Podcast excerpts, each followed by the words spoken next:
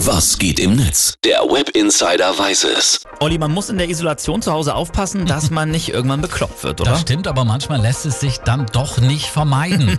Stimmt, äh, man wird langsam irgendwie mürbe im Kopf, aber die Twitter-Community, die macht sich da einen Spaß draus. Richtig, da werden zurzeit die besten Flachwitze gesammelt. Das müssen wir uns doch gleich mal ein bisschen genauer anschauen. oder? Allerdings, Noah Glemm, der schreibt, muss sich Farin Urlaub von den Ärzten jetzt eigentlich so vorstellen? Mein Name ist Rantäne. Inka Rantäne. Sehr schön. Christian Huber, der hat geschrieben, äh, wäre für ein Panini-Sticker-Sammelalbum mit Bildern von allen Heldinnen und Helden der Corona-Krise. Titel Pandenini. Sehr schön. Ja, der ist gut. Ich habe was rausgesucht von Nils Bomhoff, der schreibt, oh, bald ist wieder Distanz in den Mai. T. Gammay hat getwittert, der Dackel holt die Zeitung, hat er sich selber beigebracht. Er ist ein Autodidackel.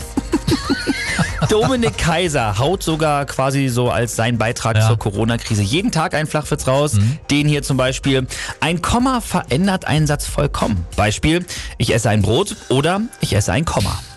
Oder der hier, Stiftung Warentest, hat Besteck getestet. Das Messer hat am besten abgeschnitten. Oho. Oder der hier noch, warum findet der Henker nie den Rückweg?